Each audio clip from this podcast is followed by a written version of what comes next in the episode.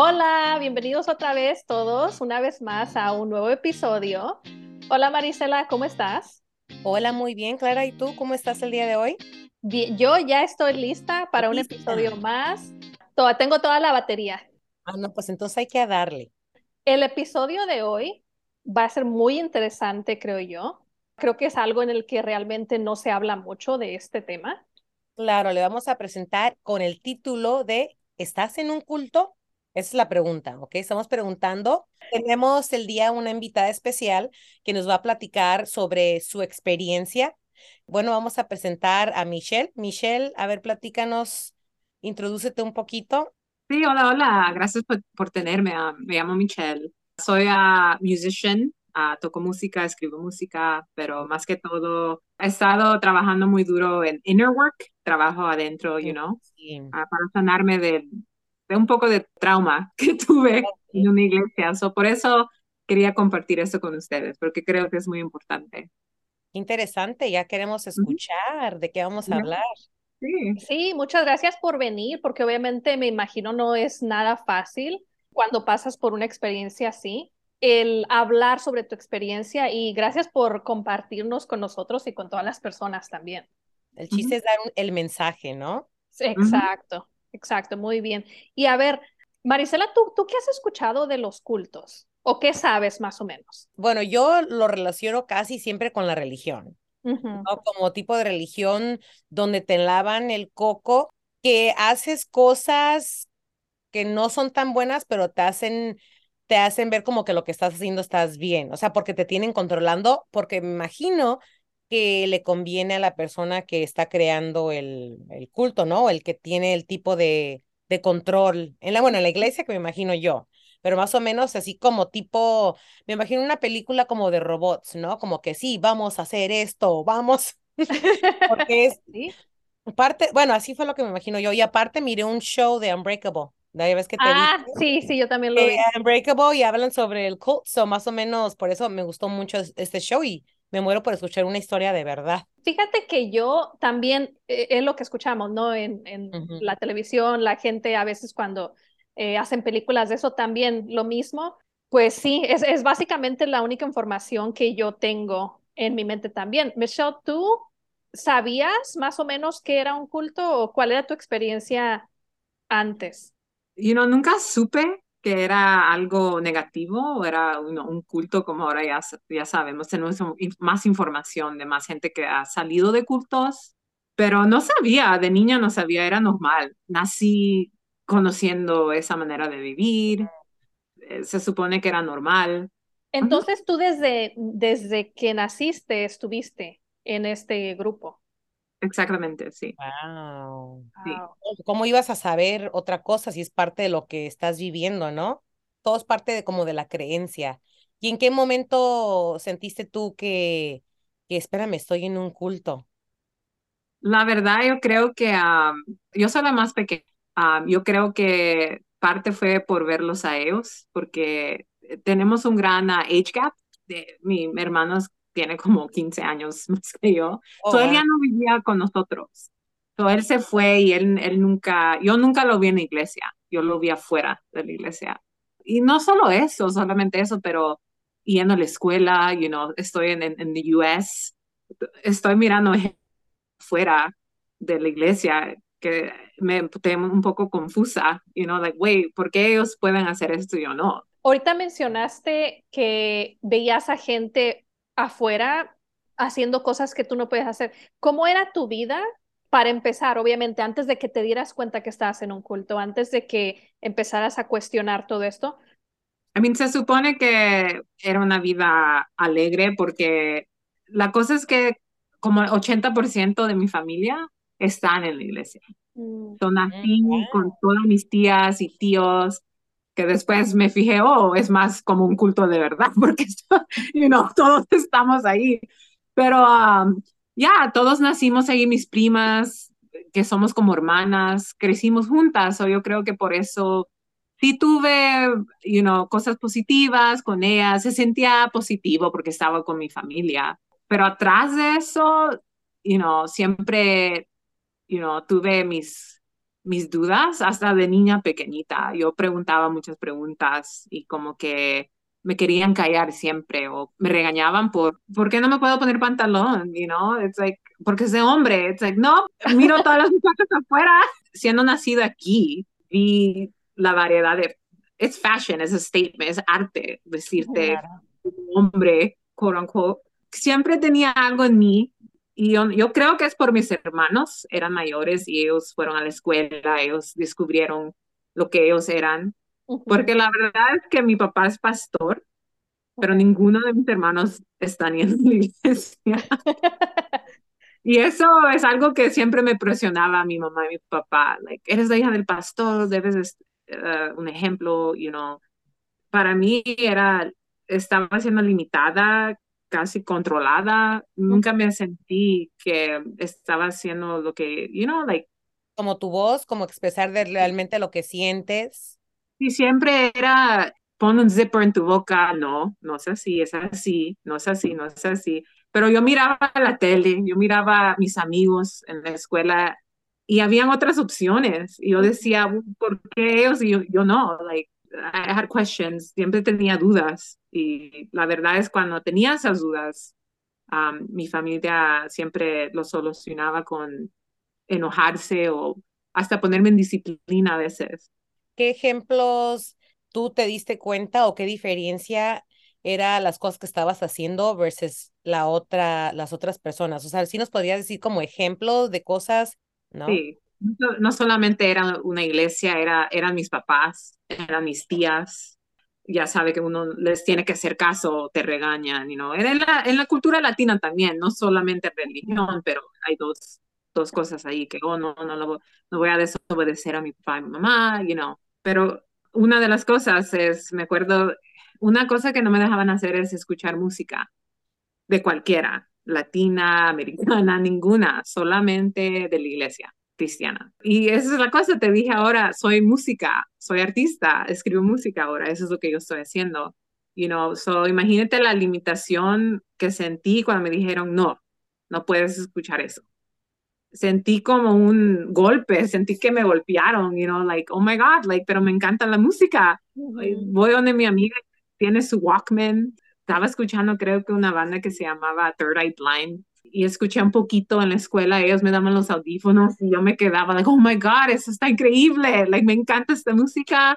Iba a la casa y ya no podía escuchar nada. Ya. ¿y tus papás te daban como una explicación de por qué no podías? Porque obviamente algo que dijiste ahorita, que dijiste, no era nada más como la religión, pero era también la cultura latina, porque obviamente las tres somos latinas y obviamente sabemos eso, ¿no? Tener los, los papás estrictos que tal vez no te dejan hacer cosas que tus compañeros en la escuela están haciendo y así. Estoy segura que las tres tuvimos de eso, pero tú podías ver la diferencia entre, oh, esto es nada más mis papás siendo estrictos y esto ya es como que cruzando la línea algo más.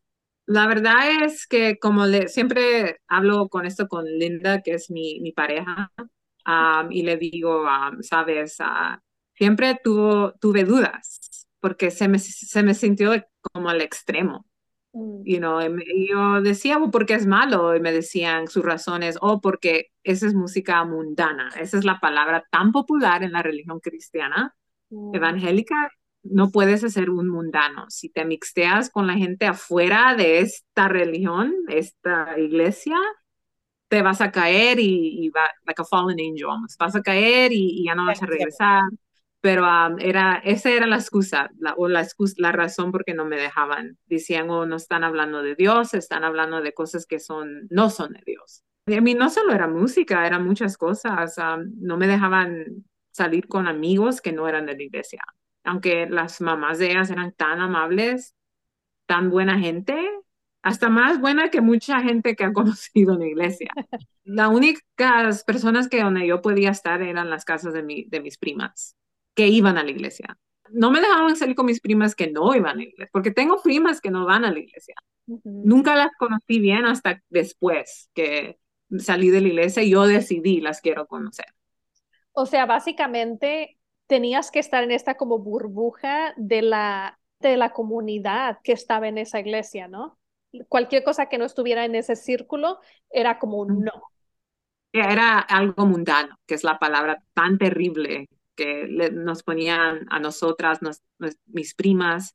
Y déjame decirte que unas de mis primas todavía se consideran cristianas, pero no están yendo a la iglesia. Todavía se consideran, like, oh, esos pecados, like, todavía piensan todas esas cosas. Y yo lo que ha trabajado tanto es like borrar todo lo que me han enseñado, quitar esa batería, como dijo tu amiga, que son un robot, quitar esa, esa, esa, ese programa. La programación. La programación. So, tengo primas que no van a la iglesia, pero todavía tienen ese trauma, pero ellas no saben que es trauma. Ellas piensan, oh, porque nuestros papás dijeron que esto era y no todavía piensan, oh, you know, no quiero ir a escuchar esa música porque ya sabes. O dicen cosas como, no sé si puedo ir a tu boda, que me voy a casar pronto con mi pareja que es mujer. You know, me han dicho cosas que no sé si puedo ir. Oh, y yo aquí como, like, ni vas a la iglesia, porque Son partes de las creencias que tienen. O sea, aunque no practiquen la religión está implantado como parte de su subconsciente, saben lo que programado, lo que está bien, lo que no está, lo que no está mal. Obviamente yo creo que Clara y yo tuvimos una experiencia similar, ¿no? Aunque a lo mejor tal vez no en extremo, porque yo sé que algunas religiones son más estrictas que las cristianas, ¿no? Porque hay diferentes, como diferentes nombres, porque yo he mirado muchas, no sé si en esta, en, en donde tú ibas, era gente que se tapaba hasta con el paño o traía un paño en la cabeza lo chistoso es que en, la iglesia de mi papá nunca se ponían eso porque ellos decían, oh no, eso es muy extremo. Y yo me quedaba ahí. O sea, según ellos decían, nosotros no somos tan extremos, no tenemos que hacer el pañito. Tampoco se pintaban ni nada de eso. No, no maquillaje. Mis papás no, nunca me dejaron ponerme maquillaje. Porque yo entiendo como que en ese tipo de religión, ¿no? Tenías que tener el pelo largo y no cortártelo el pelo sí nos dejaban uh, cortarlo. Lo que sí era el maquillaje, eso sí, nunca nos dejaron ponerlos como pintalabio, cosas así. ¿Y esto ah, eran todas las personas que iban, esta como regla era para todas las mujeres que iban a la iglesia o nada más eh, sientes que tú tuviste esas restricciones porque eras hija de como el pastor o el líder? Era algo que predicaban, siempre lo predicaban, y las mujeres lo ponían en práctica, todas las mujeres. Había unas miembros que se pintaban y porque era su decisión, pero ahí venía el predicador, mi papá o el, el invitado, no se ponga maquillaje. No les decían directamente, pero prácticamente les estaban diciendo directamente enfrente de todos. Y las razones siempre son cosas que, y, eh, donde digo que siempre dudaba y siempre pensaba, y eso es tal vez porque fui educada, fui a la escuela, y yo creo que eso fue una de las razones porque me pude salir. Y no cuando uno aprende la historia, dice, hola, en la cultura tienes tantas religiones, cosas que existían antes en, en la Biblia, you know. Las razones por no poner maquillaje eran porque no sos prostituta, no son prostitutas, solo las prostitutas se ponen eso. Ni, ni aretes, no nos poníamos poner aretes porque era algo que, you know, era cosa de prostituta o para llamar atención a los hombres, pero aquí es donde cae la cultura de, you know, el sexism. El mixto de las dos fue algo terroroso para mí, que soy una mujer que nació aquí en el US, donde la gente está peleando para que no existen cosas así. So, oyendo eso en mi casa, en mi iglesia donde iba, pero después ir a la escuela y oír otra cosa era como algo que no me dejaba aceptar esa religión. Entonces tú podías ver la diferencia entre lo que te estaban a ti enseñando que era la manera en la que se debería de vivir versus como la vida que la demás gente estaba viviendo. Y obviamente, pues tú podías ver que no era gente mala, o sea, eran, me imagino que eran amigos tuyos de la escuela, gente amable, gente buena. Entonces, ¿cómo fue tú que empezaste como el proceso de salirte de ese culto? ¿Fue difícil salirte? Ah, yo creo que fue cuando ya comencé, creo que cuando I was 12, 13, 12, 13, tenía 12, 13 años y es cuando yo comencé a sentir mis sentimientos por mujeres. Para mí, ahí son como que topé el tope. Dije, ok, no me dejan escuchar música, está bien. Ok, no me dejan ponerme maquillaje, está bien. Ok, me tengo que poner falda cuando voy a la iglesia, ok, está bien. Pero eso de controlar a quien amo, ahí es donde me, no pude. Me sentí sofocada, like, no, esto sí no. no, no, lo pude tolerar. Y no tenía 12, 13, me enamoré de una chica o tuve un crush, um, sentimiento. Um, y la verdad es que siempre los tuve, desde creo, creo que de los nueve años ya sabía que, oh, creo que me gustan las, las chicas, you know? ¿Cómo le hiciste para no, no, decir, no le confiaste a alguien a decirle porque sabías que eso iba a estar mal como en la iglesia donde ibas? No, sí les dije a mis primas porque como te, dije, nací, uh, los crearon juntas en la iglesia y mis primas también iban a la escuela, so ellos sabían de todo eso también. Y yo les dije, oh, me gusta esta chica. Y yo creo que ellas también fueron un poco conflictadas porque me querían tanto y también iban a la escuela, y ya sabían que hay, gente así. Una de mis primas hasta me ayudó, me dijo, ¿quieres que le manden la letra a la chica que te gusta? Y yo me quedé, oh, y no, cosas así, pero después cuando se dieron cuenta, porque una de mis tías se dio cuenta que mi prima hizo eso para mí, la regañaron tan feo. Lo bueno que tuviste esa confianza, ¿no? De, de contarle a tus primas, porque yo tengo un amigo que él también estuvo en un culto y este, yo me acuerdo que cuando él me estaba contando su historia, él me dijo también, a ellos también les, les enseñaban, ¿no? Que en la, en, en la religión de ellos estaba mal de que si un hombre quiere estar con un hombre o una mujer con una mujer.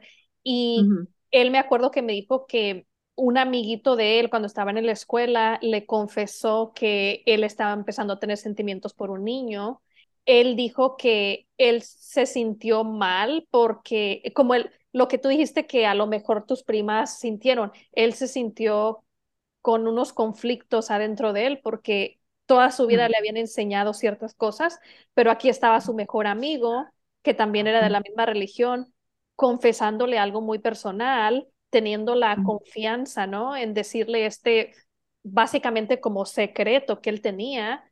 Y creo que al final él sí, aunque quería muchos amigos, él sí terminó diciéndole a sus papás porque era como que la única manera que le habían enseñado de vivir, ¿no?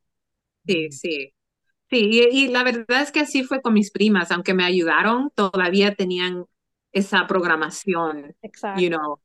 Cuando mi tía se dio cuenta que mi prima hizo eso, obviamente ella tuvo que decirles porque la iban a regañar pero ella siempre es, es mi prima mayor.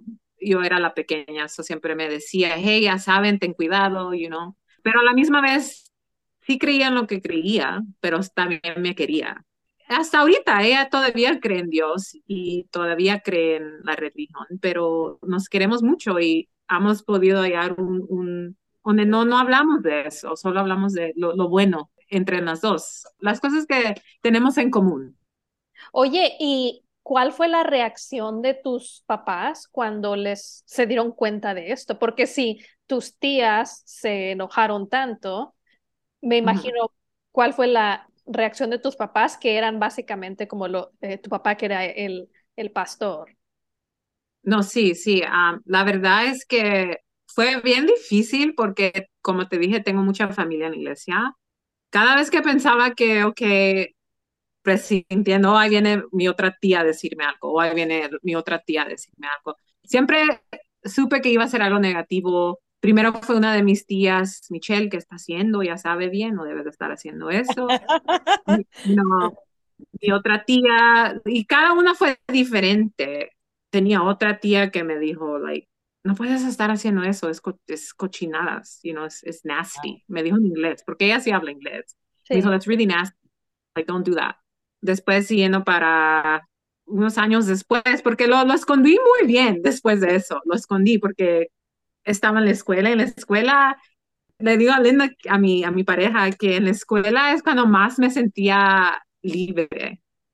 Y yo creo que por eso me costó estudiar en la escuela y le digo a Linda que ya casi ni me, me gradué de, de, high school porque mi, mi, enfoque no estaba en los estudios, estaba en, oh my God, no estoy en mi cajuela, no estoy en mi cage, en mi cajuela estoy en un mundo libre. Eso cuando iba a la escuela no me podía enfocar en lo de la escuela, me quería enfocar en, en la vida social. Oh my God, aquí puedo tener amigos que escuchan música. Eso es lo único que yo me podía enfocar.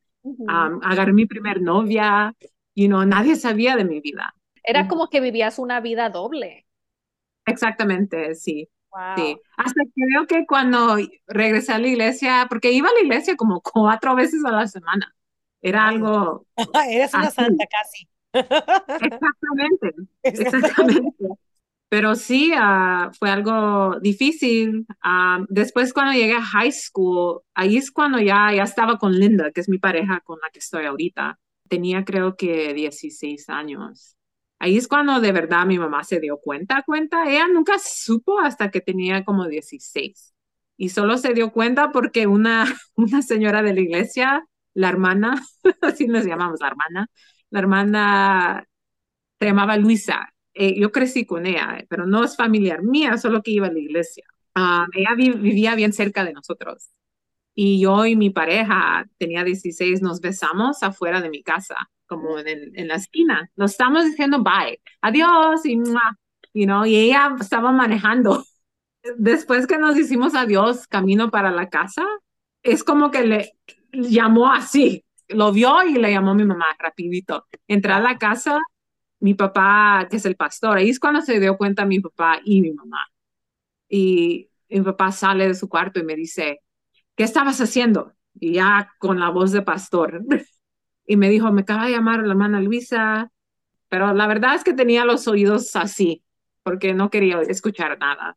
Sí, digo, ya, ya llevabas tanto tiempo cuestionando el estilo de vida, cuestionando las cosas que podías y no podías hacer.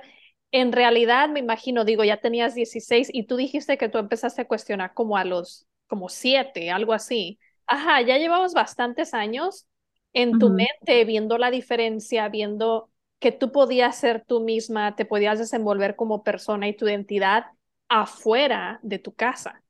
Entonces, me imagino que a ese punto ya estabas como que ya sabías cuáles eran tus prioridades, ¿no? Lo que tú querías hacer en la vida. Exactamente, sí. Y ya me acuerdo que mi papá me sentó, sacó la Biblia y me dio una lección como de una hora, una predicación. Y me enseñó, aquí dice esto, aquí dice esto. ¿Eres así o no? Yo le dije, no, porque no quería el drama. Dije, no, no, ok, bye, voy para la iglesia, whatever. No quería el drama. Y, seguí, y iba a la iglesia todavía. Yo creo que ya, cuando se dieron cuenta, lo más difícil creo que fue mi mamá. Cuando después de eso ella supo, y mi amiga, que era mi pareja, Linda, iba para mi casa antes que se dieron cuenta que era mi novia. So, cuando ya se dieron cuenta, mi mamá la trató tan mal casi como que si estaba enferma. Ni le llamaba de su nombre, ya no le llamaba Lena, le, le decía esa mujer, esa mujer, y no la quiero aquí. Ya estaba aquí con, con lo de los, las reglas, you know, el control. Pero un día me acuerdo que tuve una tía que oró por mí y me dijo, Dios me tiene un mensaje para ti, tienes que dejar esta vida, yo te veo predicando en las calles y la verdad es que estoy predicando, pero de otra cosa. y me acuerdo que me sentí tan cansada por todo lo que pasé con mis papás, mis tías, mi familia, que dije, oh my God, ok, lo voy a tratar, pues, lo voy a tratar. 100%, voy a ir a la iglesia, voy a dejar a mi pareja, dejé a Linda, la dejé, dije, I'm sorry, no puedo estar contigo, lo que estoy haciendo es un pecado, y de verdad lo dejé, y dije, ok, lo que estoy haciendo es un pecado, lo voy a dejar, lo voy a probar. Y lo probé, lo probé como por tres meses. Fui el perfecto ejemplo de lo que querían, puse todo mi corazón y, la verdad es que agarré mi respuesta haciendo todo eso. Hice lo, el trabajo espiritual que querían que hiciera, pero dentro de mí.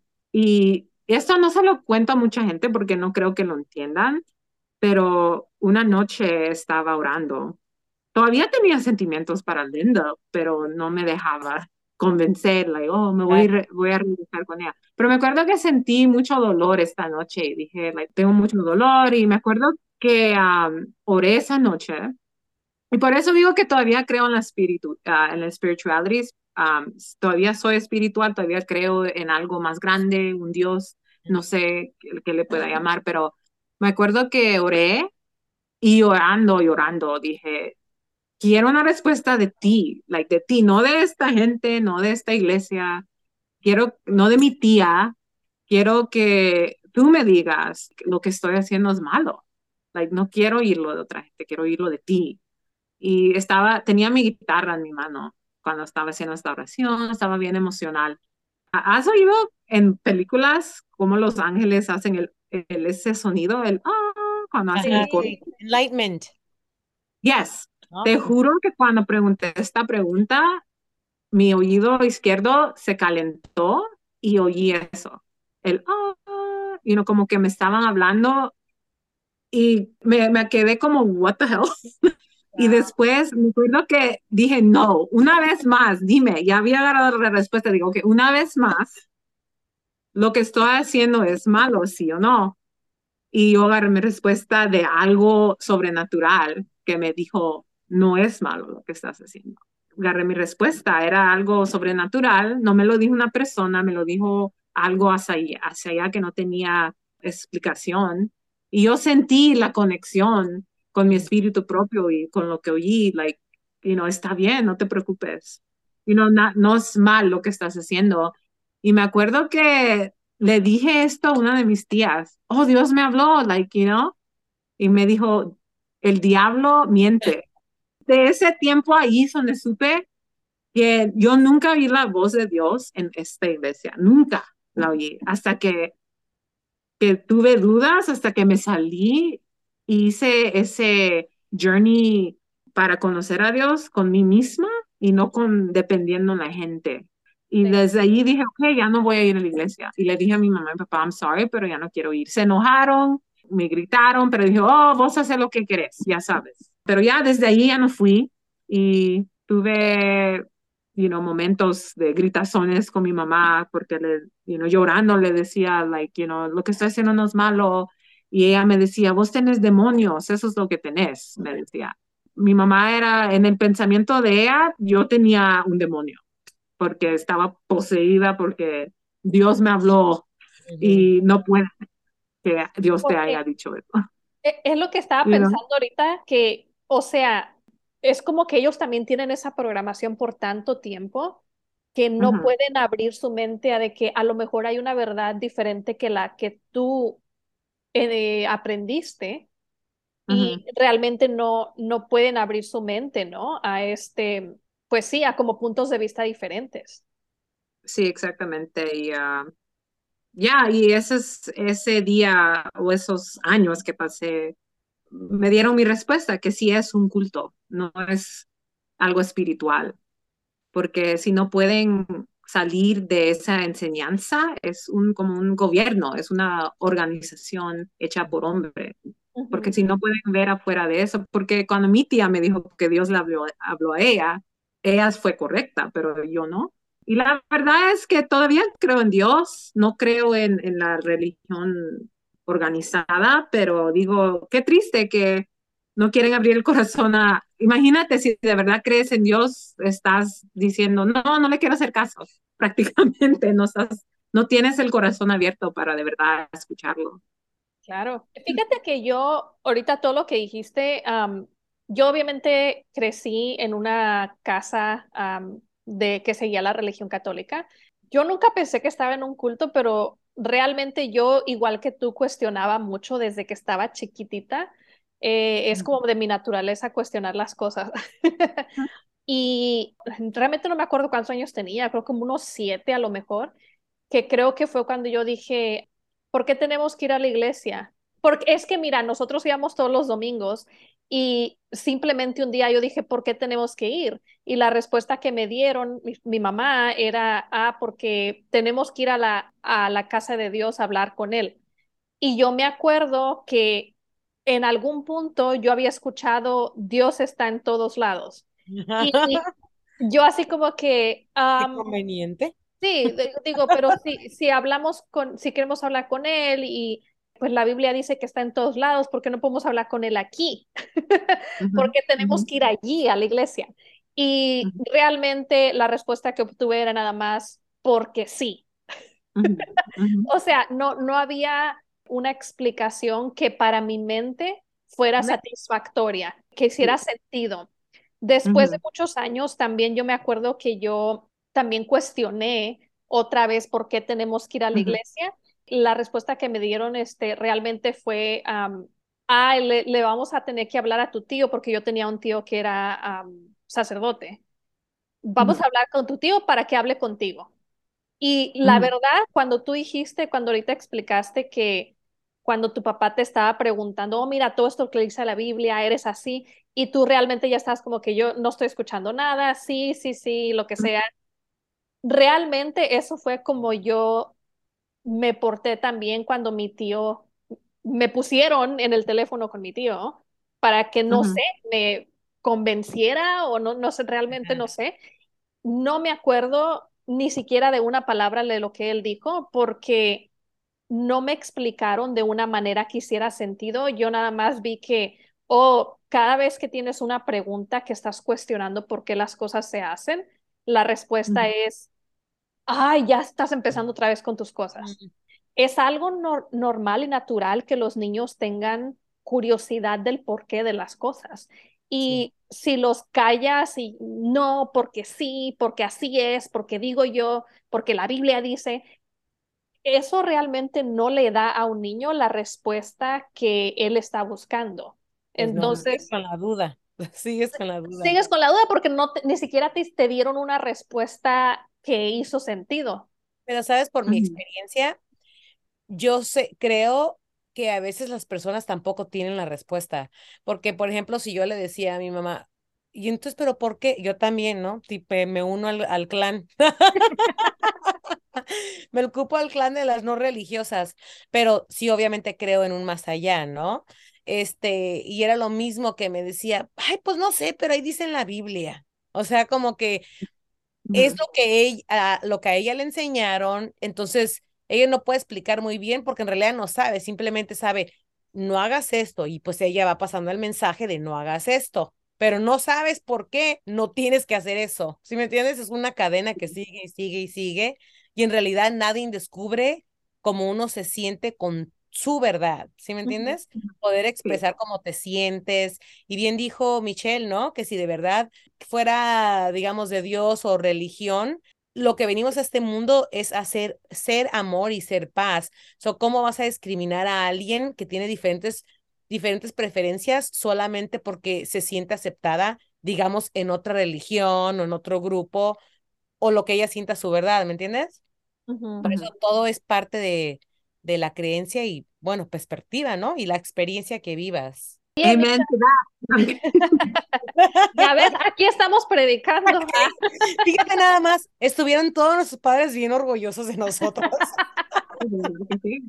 Oye, Michelle, y regresando a tu experiencia, ¿qué cosas fue que te ayudaron?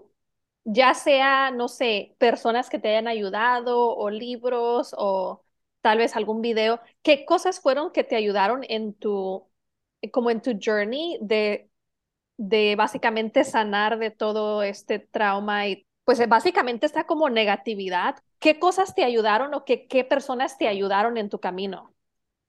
Sí, como te entiendo, como no, para no quedar enojada por toda la vida ahí. Exacto, exacto, para poder sanar todos, porque obviamente todos tenemos traumas que estamos sanando. De, o sea, todos tenemos traumas en la vida porque ninguna familia es perfecta, ningunos padres son perfectos y sin querer, papás le están pasando tramas a los niños. Y ya cuando uno es adulto, es como trabajo de nosotros mismos empezar a reconocer esos traumas y empezar a sanar esos traumas en nosotros mismos. Sí, sí, te entiendo. La verdad es que me, me, me tomé muchos años porque cuando ya supe que no iba a ser cristiana, me fui de la iglesia, todavía vivía con mi mamá y mi papá por muchos años después de que me salí. Um, so todavía estaba, you know, en esa energía, en, esa, en ese bubble, todavía estaba allí. no me podía sanar del completo. Siempre me sentía como con carga, like, yo podía estar trabajando en mí misma, pero no podía ah, crecer porque para crecer tienes que dejar lo que te está dañando. Yo creo que me, donde de verdad, de veras, comencé a sanarme, sanarme, ah, fue cuando me moví. You know, y tenía, creo que, muy, muy, muy mayor. Tenía como 27 años cuando me moví. Fue mucho tiempo y, y parte de eso fue porque, you know, mis papás nunca me enseñaron, puedes hacer esto. Siempre querían tenerme, nos enseñan, quédate con nosotros, you know, en esta familia. Y, yo dije, oh, es fácil, no tengo que pagar renta.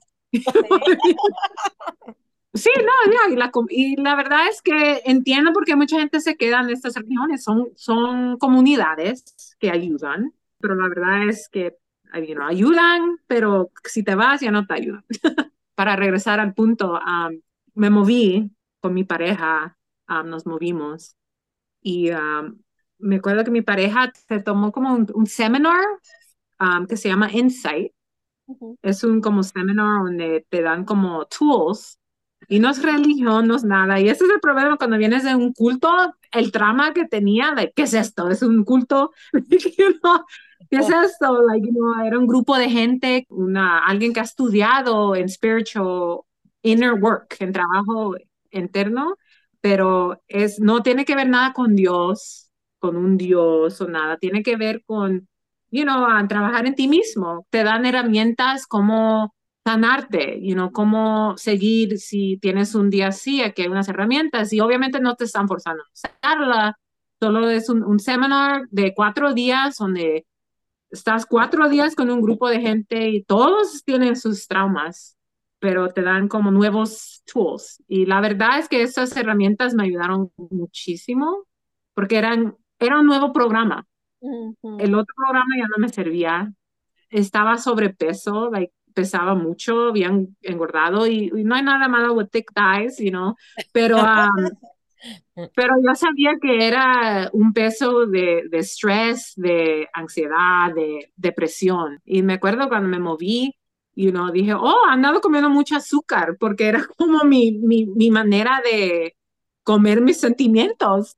Me sentía muy buena, voy a comer ese cupcake porque me siento bien, y cuando tomé este seminar, like, de verdad agarré nuevas herramientas y, comencé como a creer en la vida otra vez. Like, oh, puedo usar esta herramienta para esto. Y allí es donde dije, oh, todavía tengo tiempo. Siempre sentí que perdí tiempo en esta religión, pero dije, oh, no, todavía tengo tiempo, ya me moví. Hay que estudiar, ¿qué, qué, qué puedo comer para sanarme? Ok, dejé el azúcar, es como entre, programarme otra vez y salir al mundo y aprender nuevas cosas, cosas que de verdad tienen ah, pruebas, cosas que la gente ha estudiado que de verdad tienen un sentido. Oye, ¿cuáles fueron estas herramientas que eh, este grupo compartió contigo? La verdad es que no las quisiera compartir todas porque creo que es importante tomarlo porque no, no, no sé explicarlo. Es algo que con el grupo. Es como un workshop. Te puedo dar un ejemplo de ese grupo. Hay gente que ha hecho sus organizaciones para también hacer el trabajo. Como Linda, mi, mi, pareja, um, ella es, está tomando cursos para hacer, para enseñar estas herramientas. Pero sí, te voy a dar un ejemplo. Um, hay una muchacha que se llama Zoe que tomó los cursos, ya terminó. Ella tiene su propia organización y también me la, tomé porque dije, oh, ¿por qué no? You know, a ver qué, qué, enseñanzas tienen y obviamente no es algo que es, no es culto, es solo si quieres herramientas aquí están, si no las quieres, tíralas. Pero se llama Allowing Love, you know, ella viene de Insight y ella se llama Allowing Love. Una de las herramientas que me enseñaron es, um, es como hablarte a, a ti misma, tu child, tu, niño, tu niña que está ahí adentro y hablar con ella como que si fueras su padre. you know hay, un, hay un, te voy a dar solo un, snippet del seminar. you know, son gente de todo el mundo que viene a hacer esto. Había gente de, de like Australia, conocí tanta gente tan bella y son strangers y nos sentamos, había un ejercicio donde te sientas con esta persona y no las conoces y dices, ok, soy tu papá, dígame lo que quieres decirme. Oh my God, es un, algo que, like, it's hard, pero, like. pero te sana, ¿no? Te sana. Eh, ni sabía que tenía que decir estas cosas y se las dije a un stranger. Y porque tomamos este seminar, todos los, los queremos tanto, nos sanamos todos juntos. Es como alguna forma de terapia también, ¿no? Yo he escuchado de esa, de esa herramienta de hablarte a ti mismo como que, como hablarle a tu niño interior o tu niña interior y decirle a ese niño o a esa niña las palabras que tú quisieras que te hubieran, que, que te hubieran dicho cuando tú estabas niño o niña. Es más, hace mucho tiempo, ahorita no me acuerdo el nombre del libro, pero había un libro que yo leí que era también tenía ejercicios así tipo como así, ¿no? Donde decía, regrésate a, a, cuando tenías cinco años y dile a, como por ejemplo, dile a Clara de cinco años lo que necesitabas en ese entonces, lo que ella necesita escuchar. Y luego el siguiente ejercicio era, ahora ve a Clara de 10 años y dile a Clara de 10 años lo que necesita en este momento. Y te vas así por todos los años de tu vida, hablándole a, básicamente versiones pasadas de ti mismo, ¿no? Sí, exactamente. Y por eso te digo, son herramientas que tal vez este, el que escribió el libro tal vez agarró de un seminar, no sé, es algo que está rodando por el mundo porque sabemos que de verdad sana. Y, y, me ha cambiado mucho porque estaba tan enojada y ya por hacer mucho de esos, uh, usar muchas de esas herramientas, ha llegado a un lugar donde todo es em, empatía, empathy. Es más, me dijiste que son cosas que me han ayudado Linda, mi pareja, que ella sí tomó los, los cursos. Ella escribió un, un libro. Este es el, libro que escribió, Inner. Sí, yo lo compré. Ya, oh, ya, me dijo. sí, sí lo tengo. Si me deja, I, save the page, porque hay ciertas cosas que ella escribió por tomar esos cursos. Ella ha podido hacer estos poemas. Por tomar esos cursos con Insight o con Allowing Love, Um, ella pudo escribir estos poemas, que son de verdad, son poemas, pero de, sanarte. Para mí esta me encantó. I am free, you are free, we are free. Pero la que más me dio como empatía para mis papás, creo que fue, ah, está en inglés, pero lo voy a leer y voy a, you know, decir lo que creo que, lo que es en español. How did we survive it? The heavy shoulders, their energy, their hurt, How do we look past it and still find the inspiration to draw a colorful picture? How did we love even when their love was under so many layers?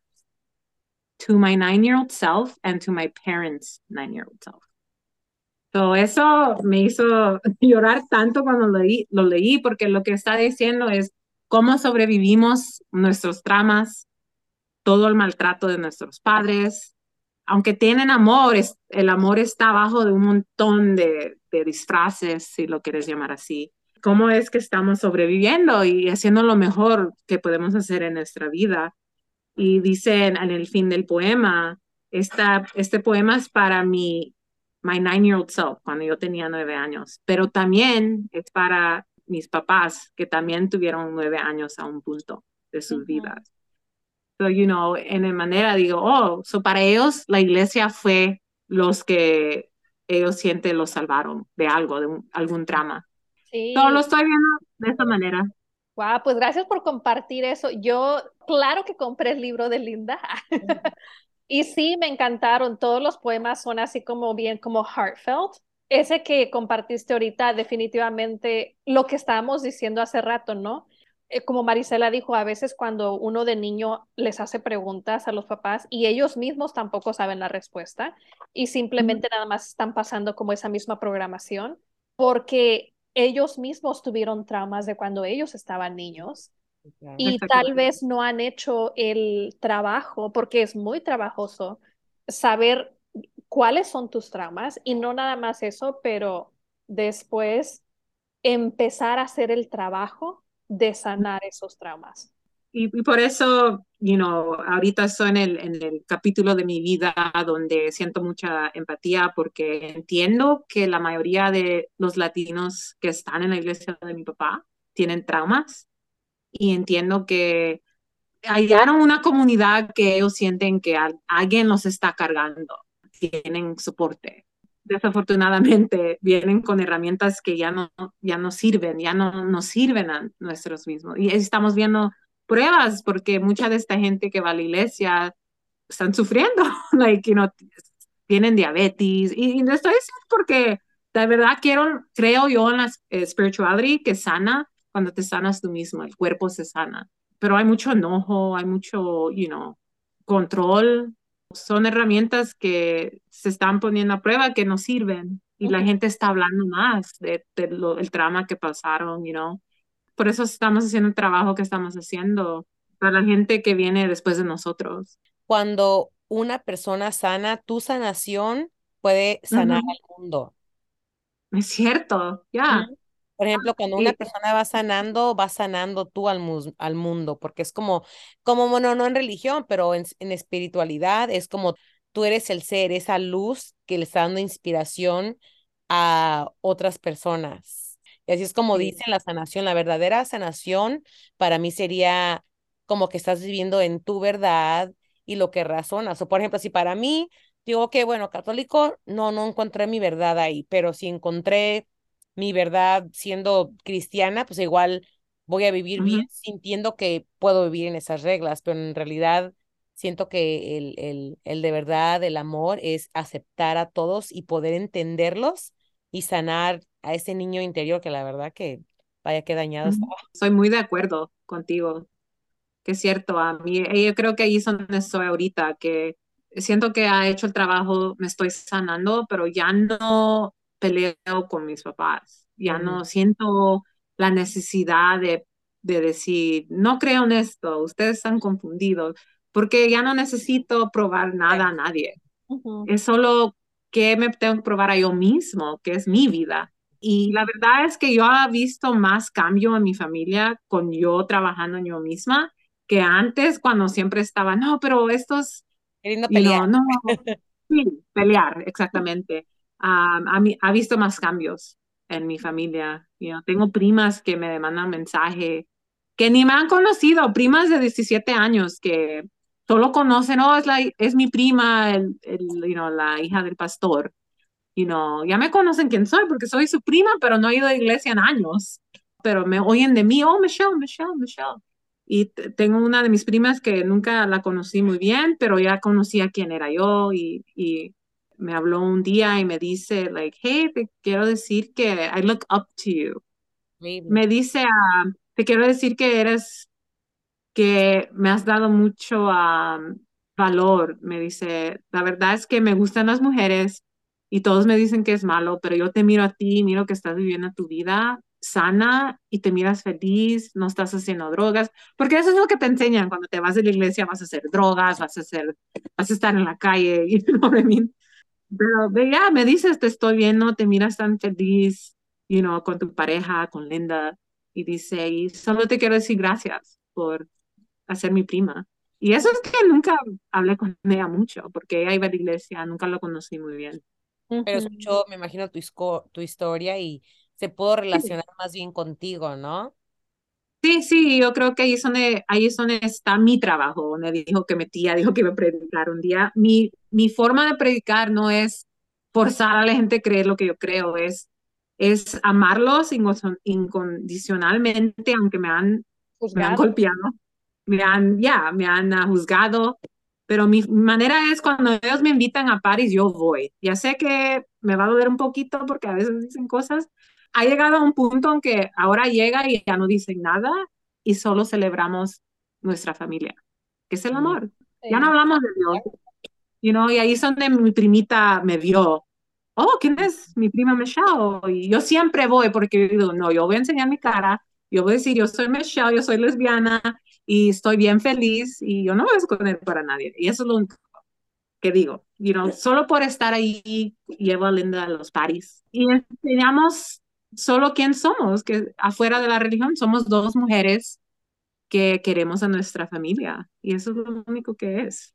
Sí, sí, sí. Oye, y ahorita que dijiste, yo también quiero mencionar, creo que nunca te he dicho esto, pero tú y Linda, de hecho, fueron una de las primeras parejas lesbianas que yo conocí en mi vida. Cuando nos conocimos, we oh, were so young. Estábamos bien, bien jóvenes. Ah, todavía somos jóvenes, pero más jóvenes. Y sí me acuerdo que yo también, obviamente creciendo en, en una casa uh, religiosa, también yo había escuchado mucho lo de que, oh, la homosexualidad es algo malo, bla, bla, bla. Y viendo a parejas como ustedes, que yo me hice amiga de ustedes, eso sí puedo decir que viendo, como lo que dijo tu prima, viendo una pareja que lo que a ti toda tu vida te habían dicho que era malo, pero luego ves a una pareja que están felices, eh, tienen una vida y una relación saludable, son buenas personas, son buenas amigas contigo, empieza algo en tu cerebro a cuestionar y decir, wait a minute, entonces todo lo que me habían enseñado ya no hace sentido, ¿no? Entonces, yo también quiero decir, sí, sin saberlo, gracias, porque no hiciste nada, ustedes no hicieron nada más que ser ustedes mismas y ser las grandes amigas que son, ¿no? Es de que ser una persona, como dijiste tú, mente abierta, estás eh, dando amor a la gente que está alrededor tuya y esa literalmente es como que la manera que tú puedes, como dijo tu tía, predicar el amor, ¿no? Que se supone que es lo que todas estas religiones dicen que es, se supone que es el mensaje de Dios, pero realmente lo más básico que pudiera mandar ese mensaje a todos es la aceptación, ¿no? Sí, muy bien, sí, exactamente. Sí. Ah, gracias por compartir eso, Clara. Sí, claro, claro. Voy a decir a Elena después que ah. Sí, claro, claro. Sí, creo que nunca les había dicho tampoco, porque obviamente yo también cuando nos conocimos, o sea, vivimos en una vida que es como un, camino a aprender y aprender más, ¿no? Y eran cosas también que yo no me había dado cuenta que era una preprogramación en mi mente desde niña. Y empieza realmente a descubrir que a lo mejor la manera que te enseñaron cuando eras niño era lo que ellos, lo que tus papás creían que era la, la verdad, ¿no? Pero en realidad el mundo no es tan como black and white, ¿no? Eh, el mundo tiene diferentes colores, diferentes no, maneras de ser y eso lo vas descubriendo mientras vas creciendo. Exactamente, sí. Y uh, creciendo, you know, siendo gay o lesbiana, me acuerdo que estudié tanto, cuando eres algo, quieres saber todo de lo que eres, quería saber de dónde vienen las lesbianas, los gays, quería saber porque mis papás You know, por eso te digo que es muy importante salir del culto y aprender tú misma de ahí afuera, porque ¿cómo vas a saber que eso es la verdad si no has visto todo el, el, mundo? Si no sales del grupo, si no sales de ahí, de lo que no te hace crecer. Exactamente. yo me acuerdo que estudié tanto y, estoy aprendiendo hasta ahora que la, los nativoamericanos creían en hasta transsexuals, que son, es un tabú en la comunidad latina.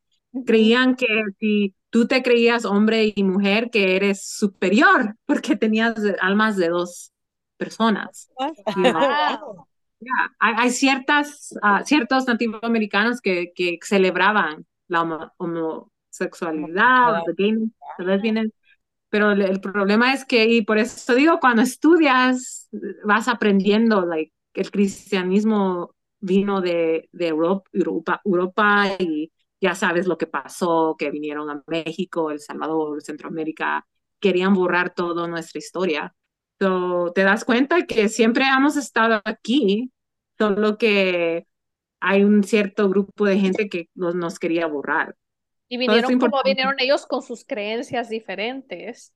Sí. Que obviamente fue lo que se empezó a inculcar aquí. Qué, bueno que dijiste eso, porque sí, hay que educarse, ¿no? En todo lo que eran las creencias antes de que existieran estas creencias.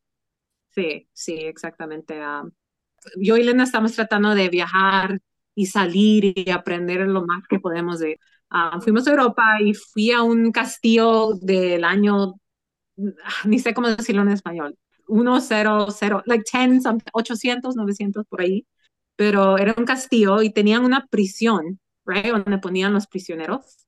Aquí es donde ya la Biblia ya estaba circulando, crea en, en, Dios, you know, te vas a ir al infierno o whatever. Y mucha, muchos prisioneros escribieron Holy Mother, something like, uh, como Madre Santa, escribían, cosas así porque les daba miedo que iban a morir y ir al infierno. Pero en una esquina de la prisión, y es, le tomé una foto, había un horóscopo. Sí, sí, era un prisionero. Y él fue el único que no puso nada así. Él puso el horóscopo y ahí decía que fue un prisionero que lo imprisionaron por ser brujo sorcerer. So anda, you know, circulando todo esto desde ahí. Y ahora tenemos a Walter el mercado. es triste. No queremos hacer eso otra vez. Impresionar a la gente. Yo, bueno, yo había escuchado también, me acuerdo una vez, este, era como un especial en la tele sobre el holocausto. Y esto fue hace unos años. Era como una, este, una ceremonia de recordar, ¿no? Eh, lo que había pasado en el holocausto. Obviamente era una ceremonia triste porque todo lo que pasó en el holocausto.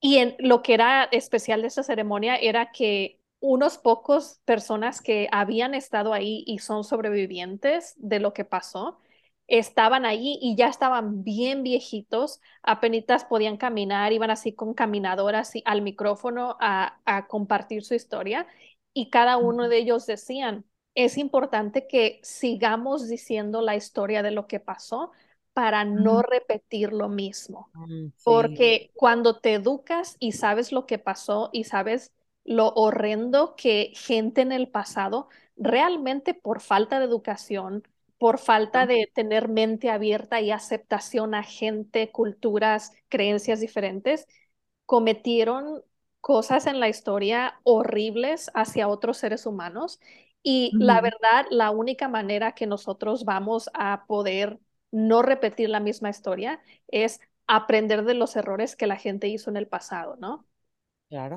Por eso comparte su historia, ¿no? Para que la gente se pueda relacionar y decir como, hey, esta, esta es mi verdad. Por ejemplo, ¿qué sería como tu línea o consejo que la darías a las personas que estuvieran en tu situación? Ah, la verdad es, si tienes dudas, o preguntas, no, teme, no temes esas preguntas, esas dudas, porque la verdad es cuando tienes preguntas es una seña que eres inteligente, quieres aprender. Es seña de ser inteligente, que queriendo preguntas, son tan importantes. No, no temes esas preguntas y, y no temes preguntarle a gente afuera de ese círculo, porque el mundo es tan grande, hay gente tan veas que nunca, nunca los vas a conocer sin salir. Te puedes estar faltando hasta el amor de tu vida, quién sabe. ocupo salir. Ahora tenemos el internet. Ve al internet. Busca un grupo de gente que, que te puede dar respuestas que tus papás no te pueden dar. Muy bien, o sea, que salgas a preguntar. Y, ni, me, ni, me, hagas caso a mí, es, es tu propio, propio libro salga tú mismo y aprende lo que tienes que aprender y, tira lo que no sirve y quédate con lo que le da agua a tu planta. Como haz tu propia búsqueda, ¿no? Exactamente. ¿Hay algo más que tú quisieras compartir con cualquier persona que esté escuchando que tal vez ahorita está en la situación en la que tú estabas o a lo mejor todavía ni siquiera se han dado cuenta si están en un culto o no? Si conocen a alguien y alguien está hablando fuertemente de sus las dudas que tengas, no temes preguntarles a ellos algo. Como dije, puede ser sobre el internet donde nadie sepa, pero siempre hay alguien que te puede ayudar. Y no, no estás solo, más que todo no estás solo, no, no eres el único que está pensando esas cosas. Muy bien dicho. Ay, Michelle, pues muchas gracias por haber venido aquí, haber compartido tu historia y, y todo lo que tú aprendiste. Gracias por tenerme. Y la verdad es que yo no soy la única que está haciendo el trabajo. Ustedes dos con este blog están haciendo un trabajo increíble. Ah, gracias. No, bueno, gracias a ti por, como bien dijo Clara, tu voz y tu sanación va a sanar a millones de personas. Como dicen, y no, no tipo religioso, pero yo sé que hay una fundación que hay una verdad de la religión que podemos adaptar, como por ejemplo, parte de eso es hablar tu, tu verdad y, y ser luz, ¿no? So, si tu mensaje, bien dijo, razón tu tía la tuvo, que dijo que ibas a predicar y, es, y está, estuvo muy en, la, eh, muy en lo cierto, porque la verdad miró la potencial a lo mejor que tú tenías y como dices tú, la expresaste en, basado en lo que, como tú te sientes y en lo que tú crees. Sí, sí. Gracias por sanar a todo mundo, ¿eh? ustedes también, ustedes también si alguien más quisiera compartir su historia o si tienen preguntas, nos pueden comentar ahí en nuestro Instagram. Ah, nos pueden mandar mensaje, mensaje privado si, si no quieren ponerlo en los comentarios.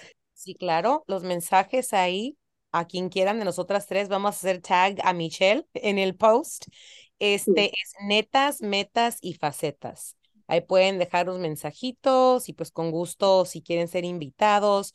Igualmente, si tienen alguna idea o de algo que quieran hablar o de algún tema, nosotros estamos siempre bien abiertas para, para los temas que quieran hablar. Claro que sí, nosotros aquí nos gusta explorar los diferentes temas de la vida. Gracias a las dos y pues nos veremos pronto en el siguiente episodio. Hasta luego. Gracias por tenerme. Adiós. Adiós.